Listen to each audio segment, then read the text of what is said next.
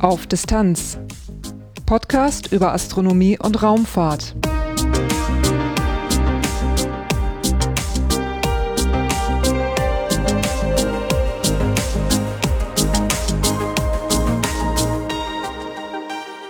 Hallo und willkommen bei Auf Distanz, einem Podcast über Astronomie und Raumfahrt. Mit dieser Ausgabe, die den Titel Nullnummer trägt, möchte ich ein bisschen die Technik einrichten, damit für die erste Ausgabe dann alles richtig läuft. Inhaltlich möchte ich ein bisschen darüber berichten, wie eine normale Folge von Auf Distanz eigentlich ablaufen soll. Die Unterzeile zum Titel Auf Distanz lautet Podcast über Astronomie und Raumfahrt und damit ist also das Themengebiet, in dem ich mich hier bewegen möchte, schon mal grob vorgegeben. Und thematisch kann es dann eben sein, dass ich hier über astronomische Objekte berichte oder mal äh, etwas erzähle über astronomische Ereignisse oder eben auch Ereignisse aus der Raumfahrt wie ein, ein Raketenstart oder eine bestimmte Mission. Es kann um bestimmte Raumsonden gehen, Raketen, Raumstationen, irgendwelche Fortschritte in der Raumfahrt. Es könnte auch mal sein, dass ich eine, eine Ausstellung besuche und darüber erzähle oder ein Buch rezensiere. Vielleicht ist auch irgendwann mal ein Interview dabei. Mal schauen, wie sich das entwickelt. Ich habe mir da keine großen Grenzen gesetzt. Es sollte nur mit Astronomie und Raumfahrt ein bisschen was zu tun haben. Das ist dann das Titelthema einer Folge. Das Titelthema heute ist eben die Nullnummer, wo es mal um den Podcast selber geht. Aber ungefähr zehn Minuten Länge soll so ein Thema dann normalerweise einnehmen. Eine Folge ist damit aber noch nicht zu Ende, wenn das Thema durch ist, sondern äh, es kommen noch ein paar andere Sachen, die zeitlich vielleicht auch ein bisschen flüchtiger ausfallen können. Das eine sind Kurzmeldungen aus Astronomie und Raumfahrt und äh, die können einen kleinen Überblick liefern und äh, sollen nicht allzu sehr in die Tiefe gehen. Und äh, ich möchte da lieber Meldungen bringen, die man also nicht schon zigfach in den großen Medien gesehen hat, sondern vielleicht mal irgendwas aufstöbern, wo man sagt, Mensch, das ist nochmal interessant zu lesen. Und äh, auch hier, ich werde das kurz anreißen und wenn es einen anderen interessiert, kann man das auf der Webseite aufdistanz.de weiter nachlesen. Ich werde dort entsprechende Links anbieten. Danach soll es dann weitergehen mit astronomischen Ereignissen. Das ist im Prinzip wie ein Veranstaltungskalender, nur dass sich das Ganze irgendwie am Himmel abspielt. Und äh, diese Informationen werden gewissermaßen geliefert von der Zeitschrift Sternzeit. Die wird herausgegeben von amateurastronomischen Vereinigungen und äh, der Verein Sternzeit, der trägt also den gleichen Namen, der kümmert sich darum, die Artikel zusammenzutragen, kümmert sich um den Satz, den Druck und so weiter und gibt dann die Zeitschrift zum Selbstkostenpreis heraus. In dieser Zeitschrift, die quartalsweise erscheint, gibt es dann eben auch astronomische Ereignisse zum Nachlesen. Die werden geschrieben von Heiko Ulbricht und ich darf die für diesen Podcast verwenden. Ebenfalls von Sternzeit können Termine für Veranstaltungen kommen. Das sind meist amateurastronomische Veranstaltungen. Nachher nenne ich da auch eine von und äh, hoffe, dass der Hörer da was mit anfangen kann. Am Schluss eine, einer Podcast-Folge kann es dann nochmal um den Podcast selber gehen. Heute ist natürlich das Titelthema ein bisschen präsenter damit. Normalerweise soll sowas dann am Ende einer Folge stattfinden, falls es was zu berichten gibt, so dass jemand, den das nicht so interessiert, an der Stelle sagen kann, ich knips dann mal ab und äh, verpasse dabei nichts. Zu allen möglichen Themen werde ich auf der Webseite aufdistanz.de äh, in den Shownotes einiges zu schreiben und äh, eben auch Links bereitstellen, sodass man sich dort weiter informieren kann. Ja, was könnte noch interessant sein? Ähm, ah, das Zeitraster. Schlicht gesagt, es gibt keins. Ähm, ich werde eine Folge dann veröffentlichen, wenn ich meine, äh, sie ist es wert, veröffentlicht zu werden.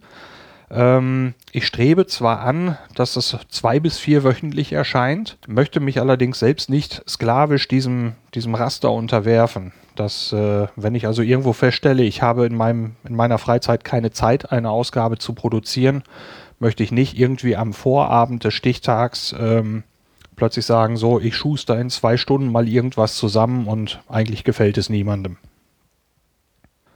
Ja, damit ist das Titelthema Nullnummer heute eigentlich durch. Äh, nur ein paar Danksagungen möchte ich noch loswerden.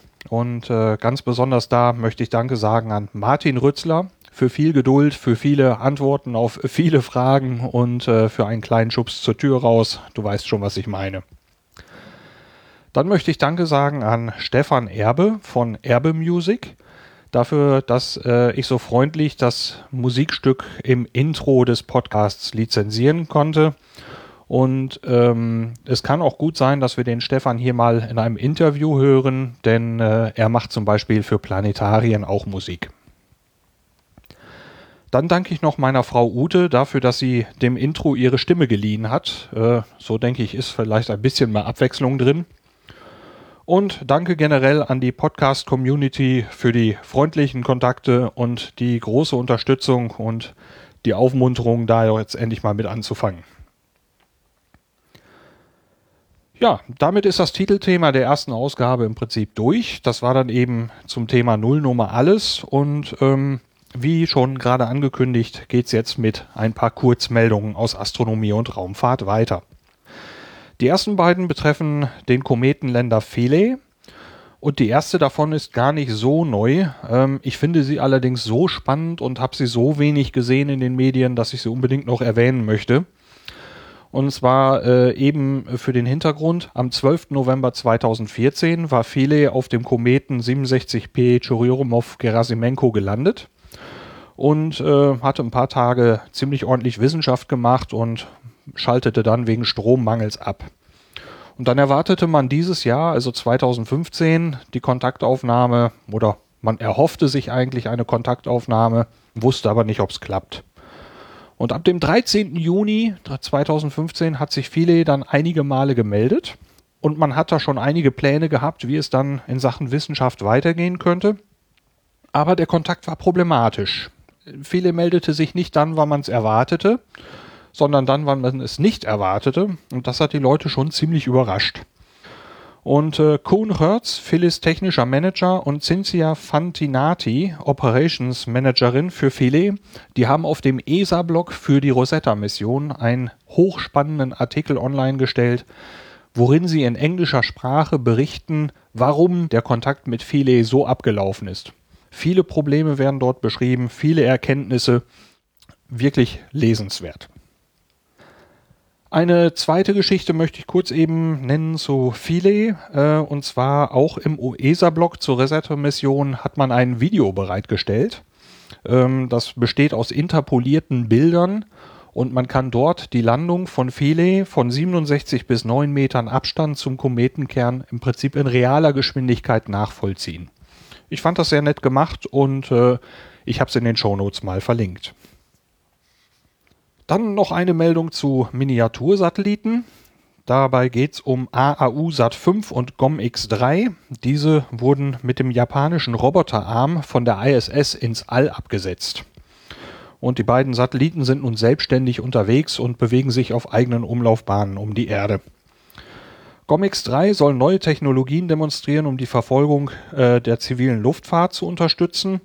AAU-Sat 5 hat einen recht ähnlichen Zweck. Da geht es dann um die Demonstration der Verfolgung der zivilen Liftschifffahrt auf offener See. Das waren dann die Kurzmeldungen für dieses Mal und äh, jetzt kommen wir zu den astronomischen Ereignissen mit großem Dank an Heiko Ulbricht und die Zeitschrift Sternzeit. Am 23.10.2015 um 20 Uhr ist der Mond bei Neptun zu sehen in 2 Grad Abstand. Da Neptun äh, mit freiäugigem Auge nicht sichtbar ist, braucht man hier ein Hilfsmittel, also zum Beispiel ein Teleskop. Am 26.10. um 4 Uhr morgens äh, ist Venus bei Jupiter in nur einem Grad Abstand. Eine sehenswerte Geschichte und in der Nähe gesellt sich auch noch der Mars mit dazu. Um 19 Uhr abends am gleichen Tag, also am 26.10., steht der Mond bei Uranus in 5,2 Grad Abstand. Am 3.11.2015 um 5 Uhr steht Venus bei Mars in 41 Bogenminuten Abstand, eine sehenswerte Geschichte. Am 6. November um 6 Uhr steht der Mond bei Jupiter in 5 Grad Abstand und am 7. November um 5 Uhr steht der Mond bei Mars und Venus. Dieses Dreiergestirn ist eine sehenswerte Geschichte. Dann habe ich eine Veranstaltung auf der Liste und zwar ist das die 34. Bochumer Herbst Herbsttagung. Die ist auch bekannt unter dem Kürzel Boheta. Die findet statt am 31. Oktober 2015 ab 10 Uhr in der Ruhr-Universität in Bochum. Das ist eine Fachtagung mit unterschiedlichen Vorträgen und die Schwerpunktthemen sind dieses Mal Kometen sowie Amateure und ihre Entdeckungen. Weitere Infos gibt's unter boheta.de. Ja, das war inhaltlich im Prinzip, wie eine Folge auf Distanz stattfinden soll. Ich möchte noch mal hinweisen auf die Webseite aufdistanz.de. Ähm, auch einen Twitter-Account äh, gibt es, das ist auf Distanz in einem Wort.